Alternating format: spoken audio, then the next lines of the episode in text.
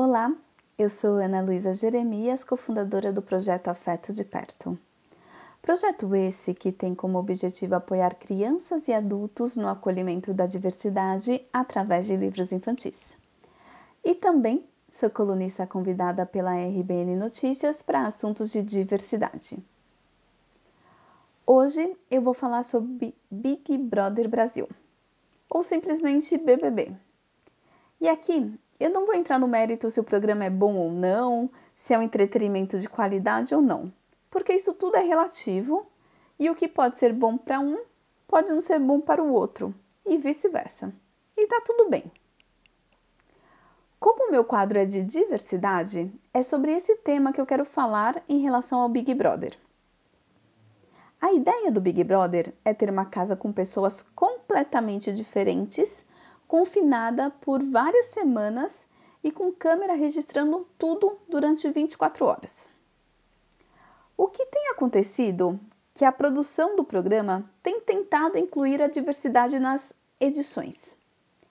Atualmente, o Big Brother está em sua 22ª edição, totalizando 347 participantes, e aqui eu vou trazer algumas informações para que vocês possam chegar a uma conclusão, se eles estão conseguindo trazer pessoas diversas para esse confinamento.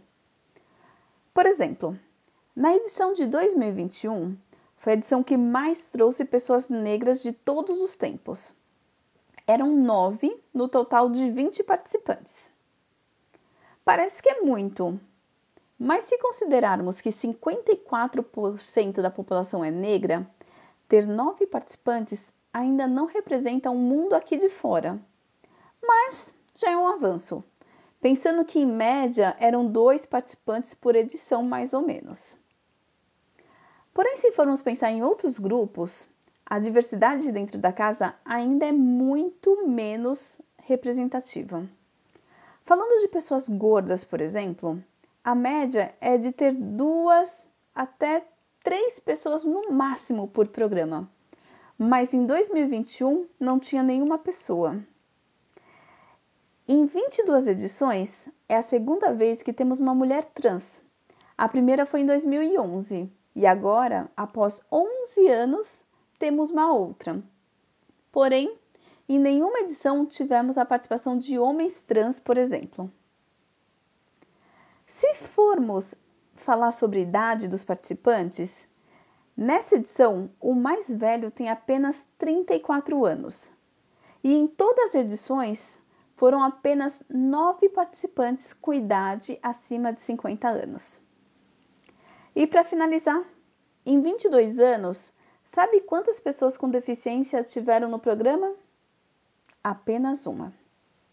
É, Talvez a diversidade ainda não é o forte do Big Brother, não é mesmo?